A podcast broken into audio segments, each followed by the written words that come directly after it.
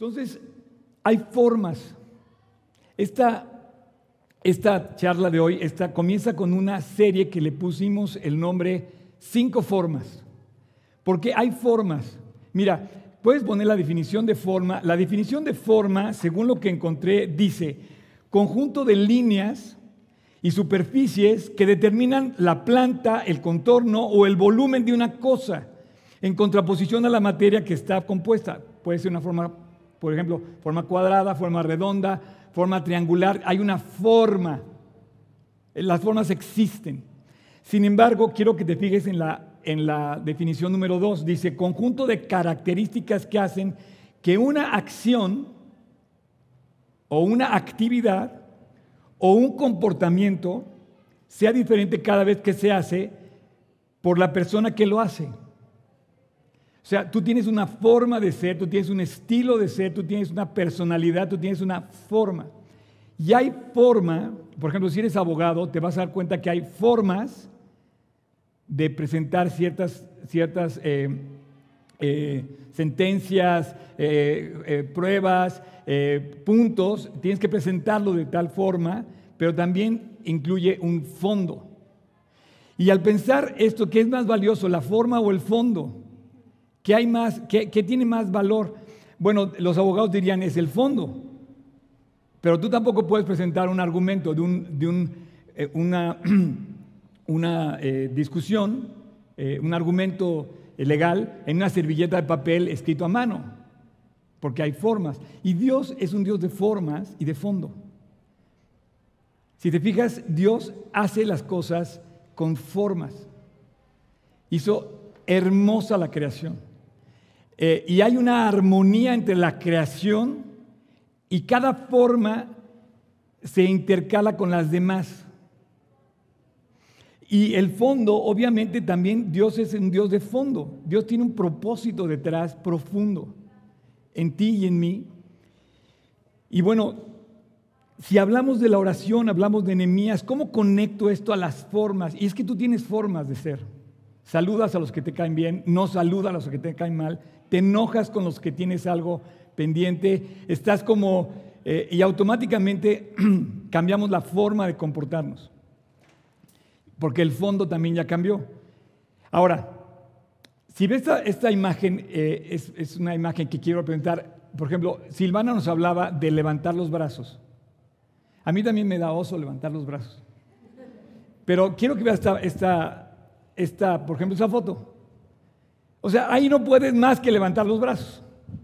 Y cuando terminas la carrera y que levantas los brazos en victoria, simbólicamente estás levantando los brazos en victoria. Y los atletas que ganan su forma de demostrarlo finalmente tiene una forma, no llegan así, ¿no? A veces cuando vamos a correr, que me junto con amigos a correr, llegan, no, me estoy muriendo. Le digo, champ, pon cara de campeón. O sea, no pongas esa cara de derrotado, pon cara de, de triunfador. ¿Por qué? Porque tú ves que hay formas y cuando tú levantas los brazos para Dios, bien le puedes estar diciendo, Dios, tú eres mi victoria, tú eres mi premio, tú eres mi gran medalla, ¿no? Entonces, yo quiero que entremos en estos próximos domingos en ver ciertas formas. Y esto, el día de hoy vamos a ver la forma de orar. No estoy, no estoy descubriendo el hilo negro, pero pienso que es importante recordar cómo tenemos que mantenernos en esa comunión íntima con Dios, el propósito interno de la oración. Dios dejó la oración como un medio de gracia fundamental, como una llave que tú tienes que abrir y saciarte de ella continuamente. Hay medios de gracia. Uno de ellos es la oración. Y la oración es fundamental para que tú te puedas comunicar con Dios como te comunicas con tus seres queridos o con las personas con las que interactúas. Tú no puedes truncar la comunicación porque cuando truncas la comunicación hay consecuencias y se quiebran las relaciones, se, dividen las personas, se separan las personas. Así es que eh, Dios dice que en la oración eh, eh, dice que tú por ejemplo, dice, tomes una forma. Dice, cuando tú ores, entra en tu aposento y cerrada la puerta, ora a tu Padre que está en lo secreto. Entonces entra en tu aposento donde nadie te ve. como que, como que Nehemías entró en su aposento en Jerusalén tres días y no le reveló a nadie y entró con Dios y estuvo con Dios y se quedó ahí tres días orando y dijo, no le revelé a nadie, pero Dios estaba muy presente en su corazón, como yo no sé qué estés cargando, pero a mí todo esto que ha pasado en este año 2021, si pensamos que 2020 había estado fuerte, 2021 estuvo un poco más, más pesado. No sé para ustedes, pero 2021 ha estado súper, súper pesado. Pero quiero decirte algo, Dios está ahí, sigue siendo soberano y yo quiero pedirte que descubras el valor de la oración. Hay, cosas que, por ejemplo, nos, nos suceden en donde no tenemos otro recurso más que orar. Y hoy vamos a ver formas de orar que podemos perfectamente eh, ubicarlas aquí cuando dice conjunto de características que hacen una acción. Él te dice, entra a tu aposento y cerrada la puerta, ora a tu Padre que está en lo secreto, y tu Padre que ve lo secreto te recompensará en público. Así es que eh, vamos, a, vamos, a, ver cinco formas básicas que, con las que tenemos que llegar a orar. Eh, la primera, la primera, eh, la primera yo le puse, sigue el primer mandamiento, o sea, usted prioridad para tener tu relación con Dios en primer lugar. Dios debe ser tu prioridad, Dios debe ser nuestra prioridad y el primer mandamiento lo dice. El primer mandamiento dice que amarás al Señor tu Dios con todo tu corazón sobre todas las cosas. Dice Jesús, amarás al Señor tu Dios con todo tu corazón, con toda tu alma, con toda tu mente. Curiosamente la mente, fíjate bien, qué, qué perfectas son las palabras de Cristo. Dice, este es el fondo de la oración. Amar a Dios con todo tu corazón, con todo tu ser y dice tu mente. ¿Sabes que en tu mente de ahí surgen las tentaciones, las distracciones, las concesiones, las justificaciones? Y dice que lo ames con toda tu mente. O sea, que no te distraigas, que no te justifiques, que no te desvíes del fondo que quieres justamente hacer con Dios. Y dice que este es el primer mandamiento y el segundo semejante, amarás a tu prójimo como a ti mismo. Entonces, Dios pone una forma de llegar en la oración. Dios tiene que, Dios tiene que ser el foco de atención de tu vida. Hay personas que em, yo he conocido que para todo ponen a Dios y que su foco, así, haz de cuenta, son un foco de, que señala a Cristo siempre y que no tiene otra respuesta más que poner a Dios primero. Y tú esperarías que dijera otra cosa, pero no, te vuelven a recordar que es a Dios a quien tienes que buscar. Uno de ellos, por ejemplo, es mi pastor. Yo admiro a Juan Manuel, es nuestro pastor, o sea, eh, nuestro pastor principal. Juan Manuel es un hombre de oración. Y cuando sucede algo me dice, hay que orar. Yo le digo, oye, sí, o sea, a veces yo me desespero entre mí, sí, Juan Manuel, pero es que necesitamos respuestas ya. Y yo creo que tú te sientes igual que yo, como diciéndole, no, no, no, te estás tardando mucho, ¿cómo que vamos a orar? No, tenemos que orar. Y ese es el, fondo de la oración, dice que tienes que buscar a Dios y pareciera que hay personas que la meta para alcanzar es Dios, que el foco de atención es Dios, que solo piensan en Dios y que todo lo que hablan es Dios. Y yo quiero ser uno de esos. Y yo quiero que tú seas uno de esos. Entonces, cuando tú te acerques a orar, tienes que poner a Dios primero. Que ser tu prioridad. No puedes ponerlo en la última como lugar de la fila. Dios tiene que ser tu prioridad. Y como decía Tony en nuestras pláticas que hizo de, propósito, sin distracciones y sin concesiones. Parecía que Dios eh, toma a esas personas y les dice, este, em, eh, pues hay que orar, hay que buscar a Dios. Y dice, no, estudiaste una carrera, tienes una maestría, dame una, dame una solución. Pero qué increíble es ver al maestro, qué increíble es al doctor, qué increíble ver al, al, al profesional diciéndote hay que poner a Dios primero. Y entonces todo cambia, ¿no? Cuando pones primero a Dios, todo cambia. Y cuando llegues a orar, tienes que poner primero a Dios. Eh, y te dice, oye, eres muy drástico, eres muy fanático, porque tienes, cuando pones a Dios primero, te va a decir la gente, no, es que este cuate nada más habla de Dios. Oye, es que cuate llega a un restaurante y ora. Y dice, este, es que siempre ora, me, incomoda que, que esté en público y dé gracias. No, hay que poner a Dios siempre primero. Entonces, una de las formas que no podemos eh, quitarnos, una de las formas que dice característica que hacen que una acción o una actividad eh, sea diferente a las demás, es la forma con la que tú oras. Tú tienes que poner a Dios primero. Y este, estos son estas personas que dan gracias, estas personas que, dan gracias en público, que oran, que se, que se identifican con Dios, es un grupo de personas que yo puedo perfectamente ver que son aquellas personas que, que siempre están gozosas, como dice el pasaje, que dan gracias en todo, que, que, siempre están gozosos, están siempre gozosos, dad gracias en todo. ¿Por qué? Porque siempre ponen a Dios primero, su, su enfoque es ese. Y es algo que te voy a decir algo, es algo que te voy a decir algo, es algo en donde todos podemos participar. No hay nadie que no pueda poner a Dios primero. Curiosamente el mandamiento de Dios es para que tú busques a Dios primero, pero nos rehusamos a hacerlo. Naturalmente nos rehusamos a ir con Dios, pero Dios dice, busca a Dios primero. Busca primero el reino de Dios, su justicia, y todas las demás cosas se serán añadidas. Entonces, una buena práctica en nuestra forma de buscar a Dios es siempre recurrir a Él primero.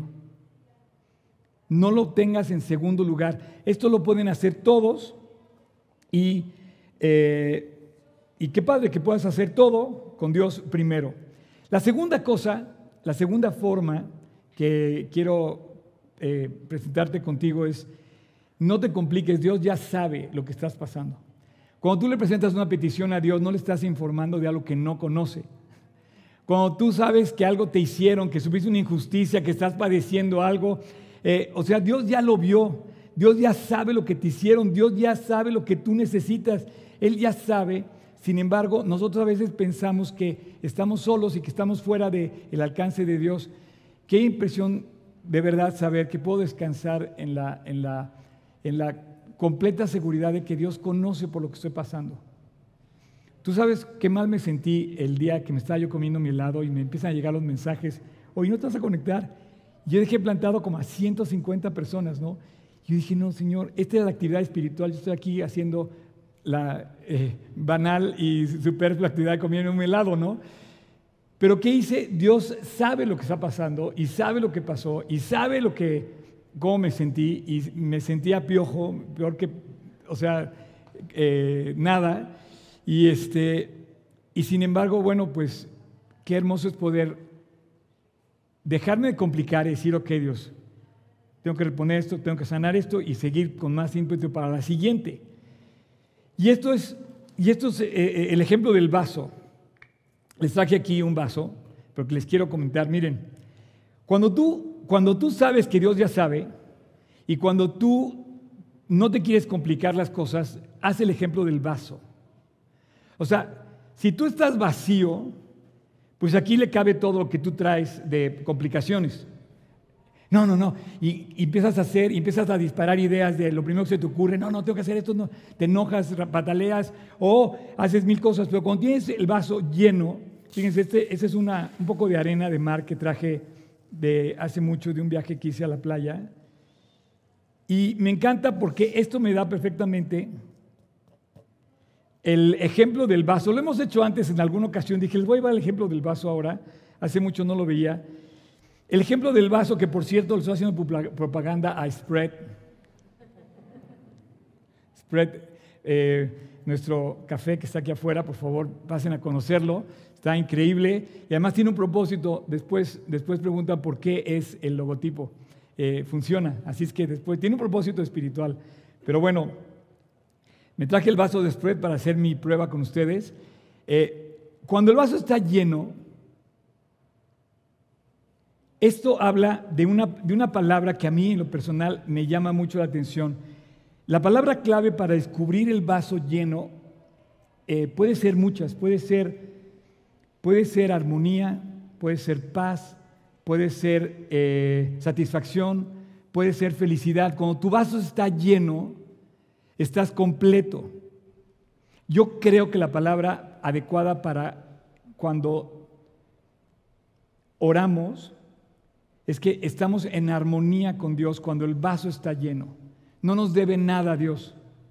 No tenemos nada, o sea, estamos completamente conectados y dependiendo de Él. Cuando tu vaso está lleno, ya no le cabe nada más. Lo demás que yo le puedo echar encima queda por fuera.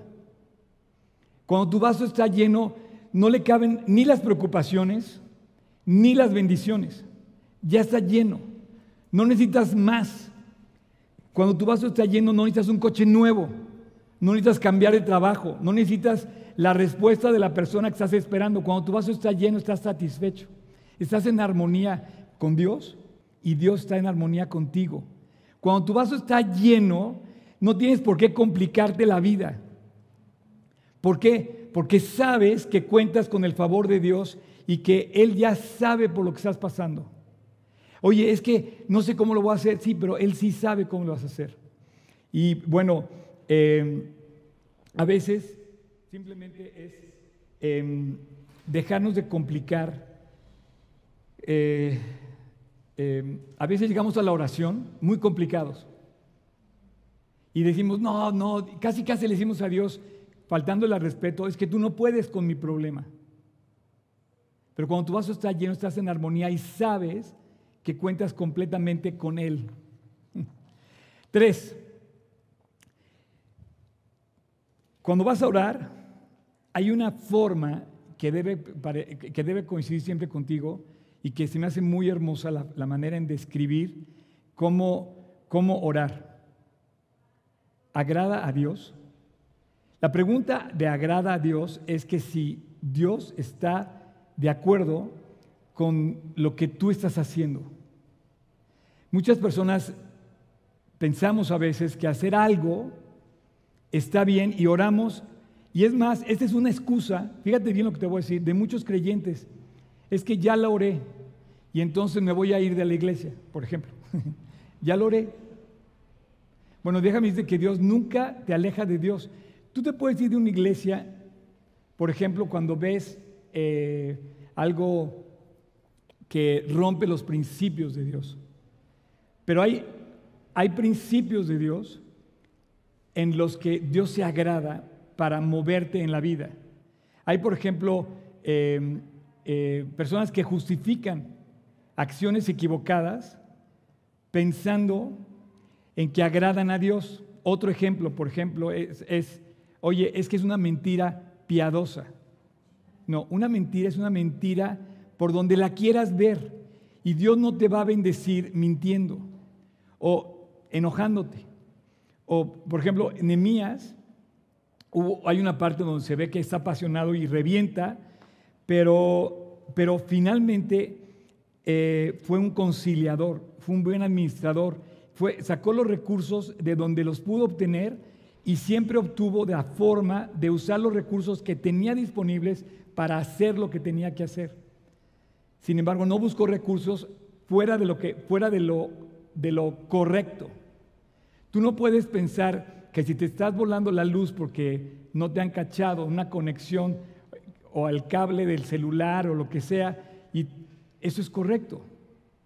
O que si no te cobraron en un restaurante los tres refrescos que pediste y se le fue al mesero, ah, pues no me los cobraron, fue de Dios. No. O me encontré, en una ocasión, en una ocasión me encontré en, la, mesa de un escritorio de un banco en Vancomer, Llegué, me senté con el gerente, había un fajo de este vuelo de billetes ahí. Yo pude haberlo echado a mi mochila y llevármelo y decir, fue de Dios. Pero yo agarré y le devolví, oye, ¿sabes qué? Lo que estaba aquí. O sea, tú no puedes hacer cosas equivocadas, por eso yo te pregunto, al orar tú debes de saber que estás agradando a Dios. Y una persona que agrada a Dios busca algo, busca hacer su voluntad. Cuando tú buscas agradar a Dios, buscas hacer lo que Dios hace. Y cuando buscas la voluntad de, la, voluntad de Dios, entonces estás haciendo algo que la Biblia describe como sabio. Si tú quieres agradar a Dios y buscas hacer la voluntad de Dios, y, al hacer la voluntad de Dios la, pones en práctica, dice Dios que te vuelves sabio. Una persona que ora buscando la voluntad de Dios, haciendo la voluntad de Dios, pensando en lo que le agrada a Dios, es una persona sabia. Esas personas tú debes de rodearte, esas personas sabias que buscan la voluntad de Dios. Y tú debes no solamente rodearte de esas personas, tú debes ser esas personas. Por un lado, rodea de personas maduras, fieles, que han caminado con Dios, que saben caminar en la voluntad de Dios, que han probado andar en la voluntad de Dios. Y tú debes ser, por otro lado, esas personas que alienten a otros, que influyan a otros a hacer la voluntad de Dios. Número cuatro, no hay nada más hermoso que puedas hacer que pedir hacer la voluntad de Dios. La virtud para llegar a la oración tiene que ser humildad. Una persona que ora, es más, yo no creo que comience la carrera de, un creyente sin humildad. Si tú corres, por ejemplo, si tú inicias una carrera de maratón, el primer kilómetro es el, primer kilómetro para los 42 kilómetros, ¿no?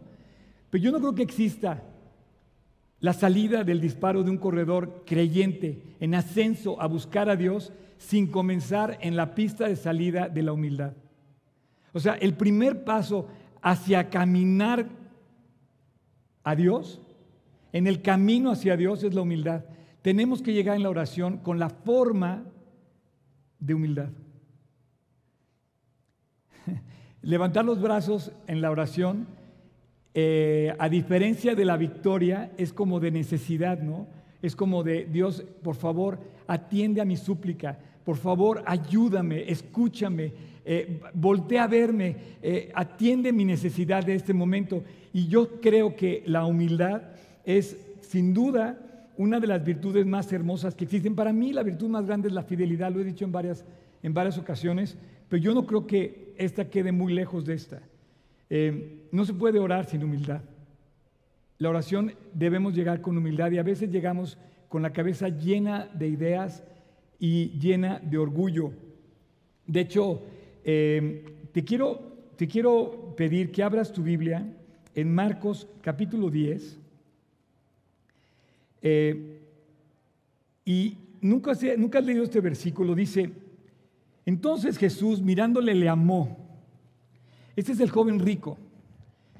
O sea, Dios eh, una vez encuentra con un muchacho rico y dice, Señor, quiero seguirte, quiero ir contigo, quiero ir donde tú me lleves. Y le dice, ve y vende todo lo que tienes y dalo a los pobres y entonces sígueme. Y entonces él dice que, que pensó bien y dijo, oh, oh. Y yo no sé si, él realmente llegó con un corazón humilde. Y yo no sé si la manera correcta de interpretar este pasaje es verlo a la luz de la humildad. Porque te voy a decir algo, tú saludas, tú saludas a los que te caen bien, pero a los que te caen mal no los saludas. En lugar de orar por los que te hicieron algo, odias guardas rencor. Y la verdad la Biblia te enseña a no guardar rencor. Quiero que analices, quiero que hagas un experimento esta, esta, esta mañana. A la luz de este pasaje que vamos a leer, quiero que pienses, por ejemplo, en tus relaciones hacia las personas que te molestan en la vida. Tu vecino, tu jefe, a lo mejor algún pariente. Y ponlo a la luz de lo que vas a leer. Dice, Jesús mirándole lo amó y le dijo, una cosa te hace falta, quizás te falta humildad, no sé si así lo interprete yo correctamente, pero ve lo que dice, anda, vende todo lo que tienes y dalo a los pobres y tendrás un tesoro en el cielo. Y ven y sígueme tomando tu cruz. Cuando, cuando hablamos de relaciones, no vendemos todo lo que tenemos. Si hay alguien que te cae mal, eso no lo vendes, eso lo conservas le das mucho valor. Ah, ¿sabes qué? Este cuate me cae mal, pues no lo quiero volver a ver. Este, y, guardas como, como, sin, como sin tolerar, como sin escuchar lo que Dios dice, como sin hacer la voluntad de Dios, porque Dios te dice que pongas la otra mejilla. Dios te dice que pongas la otra mejilla y nosotros a veces no la ponemos. Cuando este chico pensó en lo material que poseía, dijimos, ah, bueno, ese era un cuate muy rico, nosotros no tenemos que ver con él porque somos muy pobres, ¿no? O sea, yo no tengo nada que ver con este cuate porque no tengo ni la mitad de los bienes que él tenía.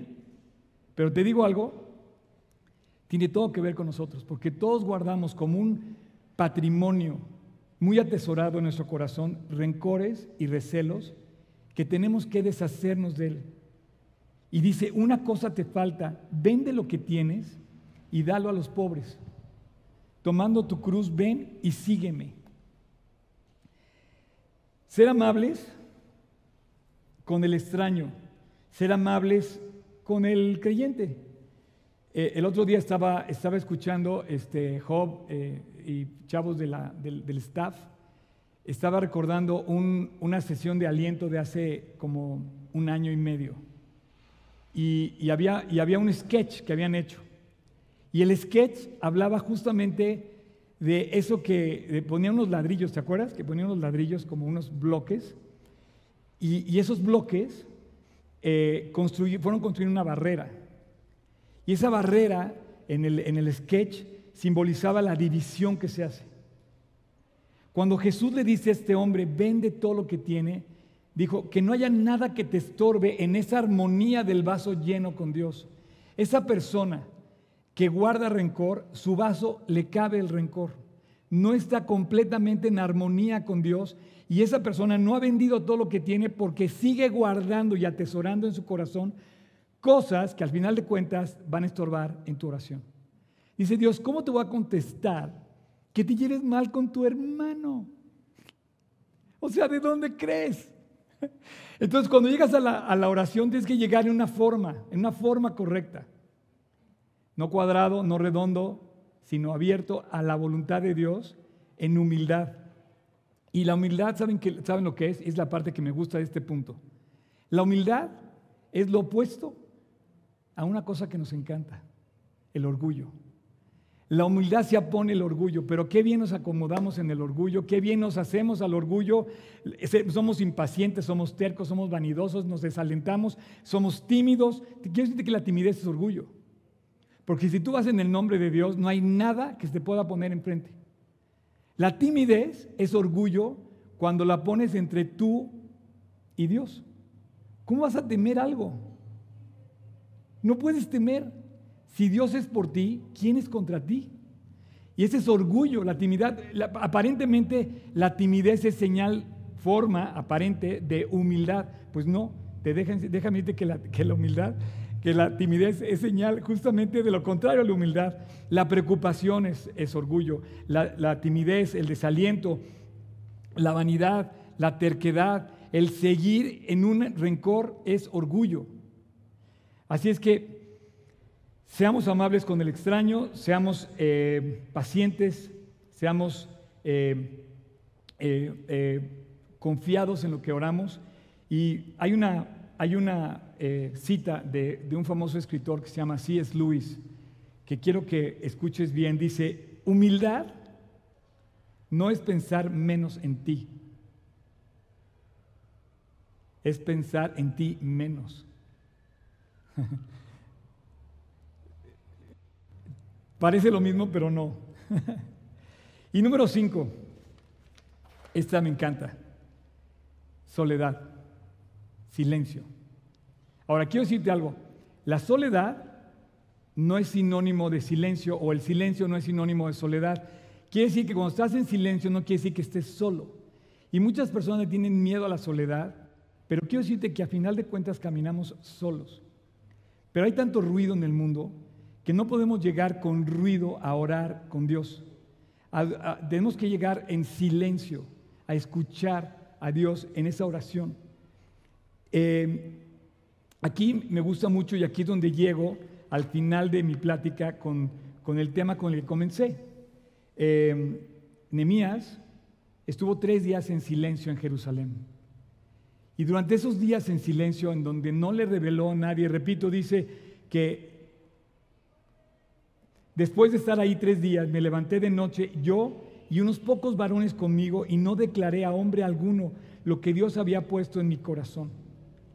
Dios le invitó a Nehemías a guardar silencio.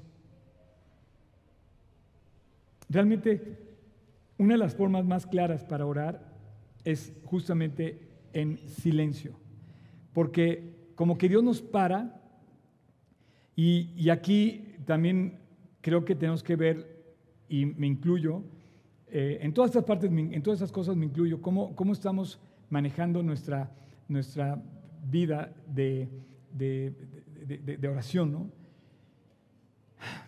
Por ejemplo, en, nuestro, en el campamento, cuando damos las pláticas, eh, es muy importante cómo los chicos están para recibir la plática. no se las damos a los, cuando los chavos estén en el jardín acostados, así como en reposo. Se las damos sentados, donde ellos pueden tener una posición, una forma de atención, de captar la atención. Porque es muy diferente estar en una tumbona, con los pies cruzados así, escuchando una plática, a estar atento.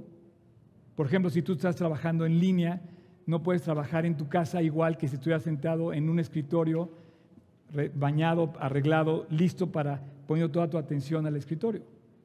Entonces la forma de guardar silencio es escuchar a Dios, pero esto me gusta mucho porque Dios nos para y para, yo te recomiendo que antes de comenzar detengas toda tu actividad en el celular, porque realmente lo primero que tomamos es el celular nuestra vida, y, y tomes a Dios primero en silencio y guardes ese momento entre tú y Él y atesores este momento de silencio muy valioso entre tú y Él.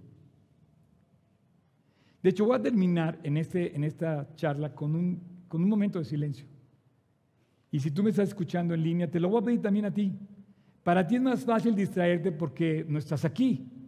A lo mejor puedes estar chateando eh, o puedes estar conectando como multitask, como los teléfonos, pero yo quiero que tú le dediques a Dios un tiempo de silencio, de atención a Él completamente.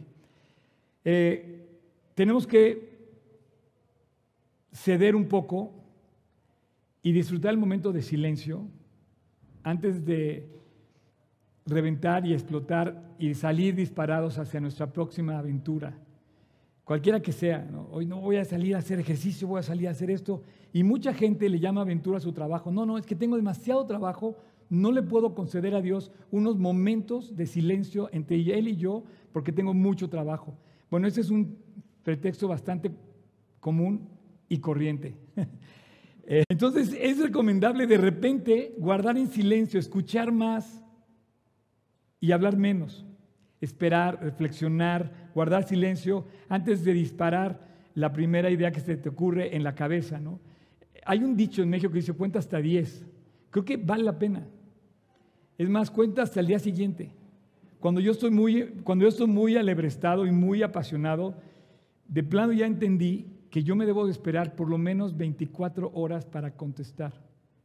Una ofensa, un, disgusto, un problema, eh, de verdad tengo que esperar, tengo que esperar, tengo que guardar silencio delante de Dios. Quiero, tengo que estar quieto y confiar en Dios. Y bueno, finalmente quiero terminar eh, diciéndote, si quieres pasar, por favor, los chicos de, worship, si quieren pasar, em, quiero, quiero terminar diciéndote que em, guardar silencio no es igual a estar solo.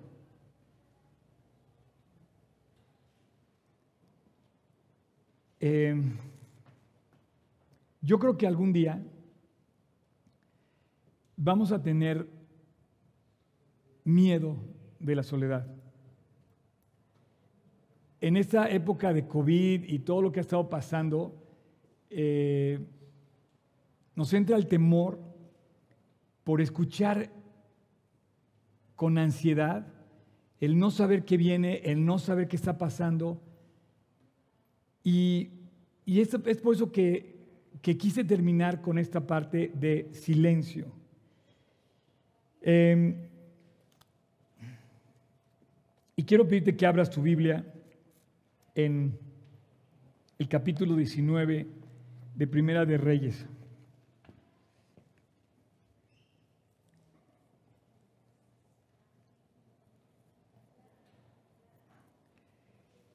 Eh, Elías era un cuate súper arrebatado, súper apasionado, un poco parecido también a Nehemías. Pero este cuate fue peor en, el cuanto en cuanto a, ímpetu. Elías es un, es un, personaje muy respetado, es uno de los profetas eh, más notorios de, la historia de Israel, pero su persona, su carácter, su personalidad es es súper intensa. Entonces, cuando tú lees este pasaje, él venía de una batalla que había ganado, venía un tremendo triunfo, sin embargo de repente le entró una profunda depresión, una profunda ansiedad y se quedó solo. Un poco a propósito se quedó solo, pero, pero me encanta este pasaje por lo que representa. Dios lo quiso poner para nosotros, para alentarnos y para hablarnos de la soledad, para hablarnos del silencio, para hablarnos de ese susurro breve, sencillo, que es cuando Dios nos grita a voces. Quizá en tu momento de silencio más profundo, escuchas el grito de Dios más claro en tu vida, el llamado más certero, la respuesta más objetiva de Dios la escuchas cuando estás en absoluto silencio.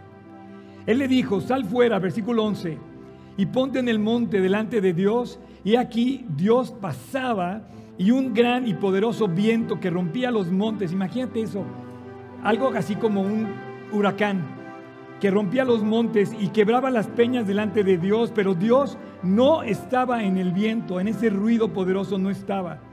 Y tras el viento vino además un terremoto, pero Dios tampoco estaba en el terremoto. Y tras el terremoto un fuego, pero Dios tampoco estaba en el fuego. Y entonces quiero que pongas atención, tras el fuego, un silbo, un silbo apacible y delicado. Eh, yo quiero pedirte ahora que guardemos silencio. Mantén tú la música, manténlo. Reaccionó absolutamente. Pero ese es el momento en donde yo quería, estar contigo. Dios nos, dio cinco formas. Esta mañana no es cuadrado, no es redondo, no es triangular. Las formas son sencillas. Si tú sigues el primer mandamiento de Dios, si tú te das cuenta que lo complicado ya lo sabe Dios, déjale a Él lo complicado, no te compliques tú. Escuchas, mantente en reposo, dependiendo de Dios, en silencio. Agrada a Dios lo que estás pidiendo con esa oración que estás haciendo. Dios se agrada lo que estás pidiendo. La humildad, estás llegando a Dios con el corazón correcto, estás enfurecido, lleno de orgullo contra alguien. Y finalmente, guarda silencio. Estas formas en la oración pienso que hacen la gran diferencia en esta demanda que quieres presentar delante de tu abogado. Esta no es una demanda en una servilleta, es profundo el corazón donde llegas con Dios y estás realmente negociando con Él, argumentando con Él en el lugar que te corresponde y en el lugar en el que Él debe estar. Dios es poderoso, Dios está en su trono, Dios tiene la respuesta, Dios es la respuesta, pero ahora tú y yo tenemos que ubicar nuestro lugar. Oye, Oscar, es que nos estás humillando o estás siendo muy eh, drástico, estás siendo muy fanático. No, Simplemente estoy tomando mi lugar. No sé si te has dado cuenta, pero no podemos. Es más, los poderosos no pueden. Y no te voy a hablar de ninguno que aparentemente ha hecho algo malo. Te voy a hablar de alguien que intenta hacer cosas buenas y no pudieron con la, con la, con la enfermedad o con la, con, la, con la cosa por la que pasaron. Y vemos a los hombres ricos y pobres, altos, grandes, poderosos y sencillos y humildes llegando a ser tan efímeros como lo dice la Biblia. ¿Qué es el hombre para que te acuerdes de él? Es como una flor en el desierto y dice que Elías, con todo su ímpetu, con toda su depresión, dice Dios no va a actuar como un terremoto, ni como el fuego, ni como el, ni como el viento poderoso. Va a actuar en esa quietud, en esa sencillez de un corazón que le da lugar a Dios y yo te quiero pedir que ahí donde estés, te tomes un momento, acompañado aquí por nuestro, nuestras eh, pads de música. Piensa, ¿estoy llegando con Dios en humildad? ¿Tengo algo contra alguien? Dios está estorbando un pleito para que yo no siga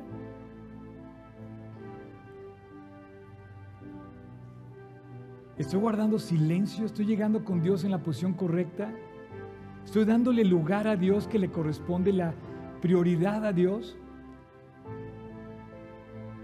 Estoy llegando y estoy poniéndolo a Él en primer lugar en mi corazón, con toda mi alma, con toda mi mente. ¿Le agrada lo que hago a Dios?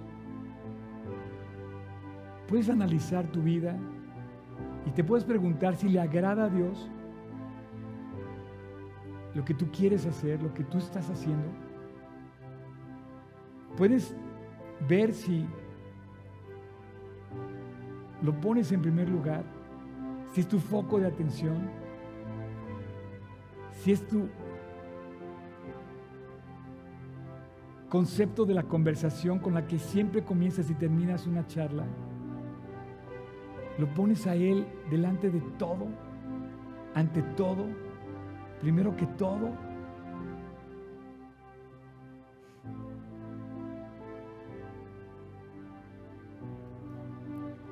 Tómate este tiempo. Como Elías. El susurro. Quizá Dios te está gritando en silencio.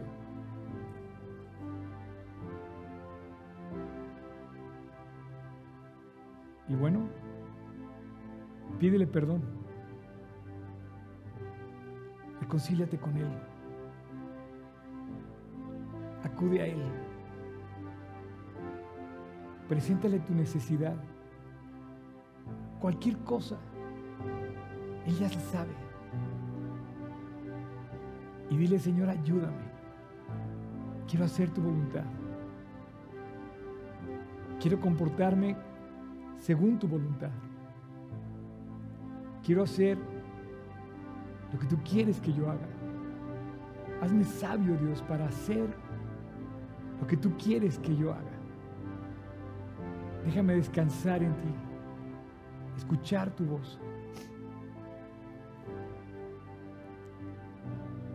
Dios, no quiero dirigir tu respuesta.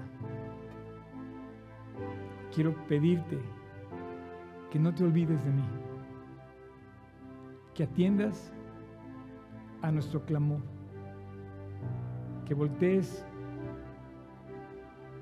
a verme, que Dios vea tu familia, que Dios vea tu escuela, tu trabajo, tu situación, tu país.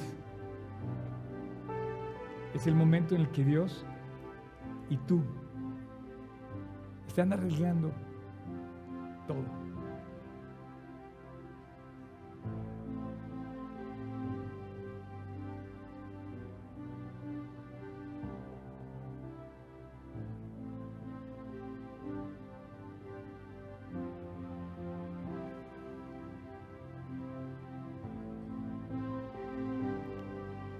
Gracias Jesús.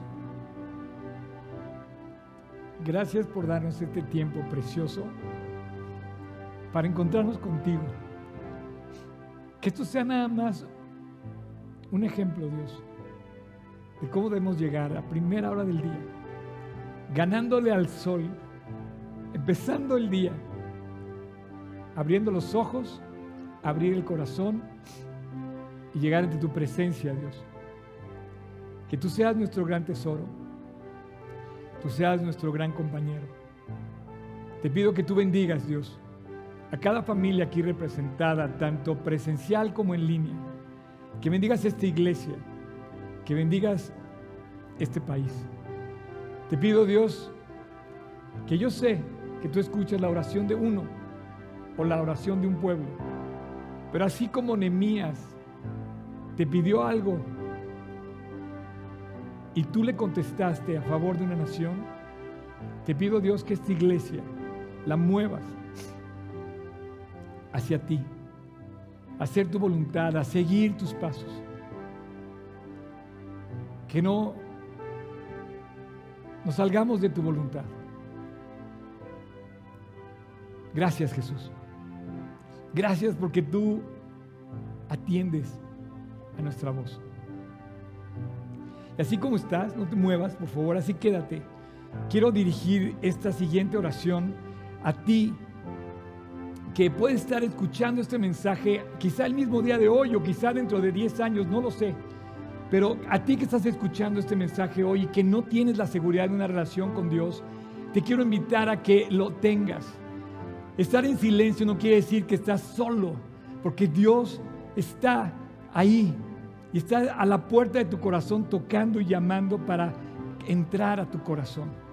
Te quiero invitar a ti, hombre o mujer, grande o chico, que me estás escuchando ahorita. Si tú no tienes la seguridad de tu salvación, si tú no tienes la seguridad que Dios está en tu corazón, si tú no tienes la seguridad de haberle pedido perdón a Dios, de haberte reconciliado con Él, no esperes más. La Biblia habla de un cielo que fue preparado para nosotros, pero también habla de la separación de Dios en, la perdición, en el, infierno. Y Dios no quiere que vayas ahí. Y para eso vino a la cruz, para que todo aquel, eso te incluye a ti y a mí, que en Él cree no se pierda, mas tenga vida eterna. Así es que así como estás, ahí donde estás, Dios ve tu corazón, Dios sabe, si estás bien o mal con Él y tú lo sabes también. En este momento, ahí donde estás, te quiero pedir que te acerques a Dios, tú y Él nada más, y le pidas y te reconcilies con Él. Yo voy a terminar con una oración en particular para que invites a Cristo a tu corazón. Él dice, he aquí yo soy la puerta y llamo, si alguno oye mi voz y abre la puerta, entraré a Él y cenaré con Él y Él conmigo. Es tu momento. Yo hice esta oración hace 43 años casi. Ahora te pido que tú la hagas y que inicies esta relación profunda y hermosa con tu Padre Celestial. No, Dios no habita en templos, no hay ningún lugar donde tengas que ir. Dios solamente puede habitar en el corazón de aquellas personas que se reconcilian con Él, que le piden perdón, que lo invitan a morar dentro de ellos. Y si tú estás hoy aquí y estás escuchando este mensaje por primera vez, es tu momento. Ahí en silencio, con Dios en tu corazón. Abre la puerta. Invítalo a tu corazón.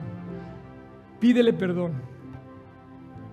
Y repite en tu corazón, tú y Él, en silencio, Señor Jesús, te pido perdón. Te pido que entres a mi corazón y que me perdones, que me limpies, que me restaures. Jesús, tú pagaste en la cruz mi pecado.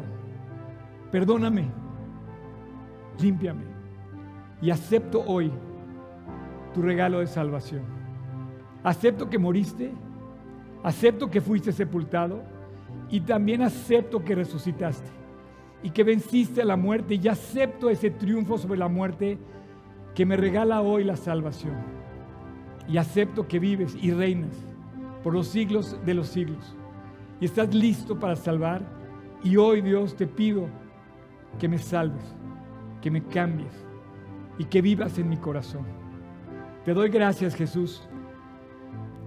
Gracias por haber ido a la cruz. Gracias por el Calvario. Gracias por tu gran amor por mí. Gracias porque hoy estás en mi corazón. Y a partir de hoy me considero tu hijo, tu amado hijo. Y que voy al cielo, que tengo un destino y que tengo un Dios que me ama. Te lo pido en tu nombre, Jesús. En el nombre precioso que sobre todo nombre, en el nombre que de aquel que fue el que hizo todo, el Mesías, el Cordero de Dios, el que quita el pecado del mundo, el que con un soplo creó las estrellas, ese hoy vive en mi corazón. Tengo todo para hablar de ti, Dios. Tengo todo para decir siempre de ti y ponerte en primer lugar y es lo que quiero hacer siempre. Gracias Jesús. En tu nombre te lo pido. Tú eres la respuesta. Y hoy la tengo en mi corazón. Gracias Jesús. Amén.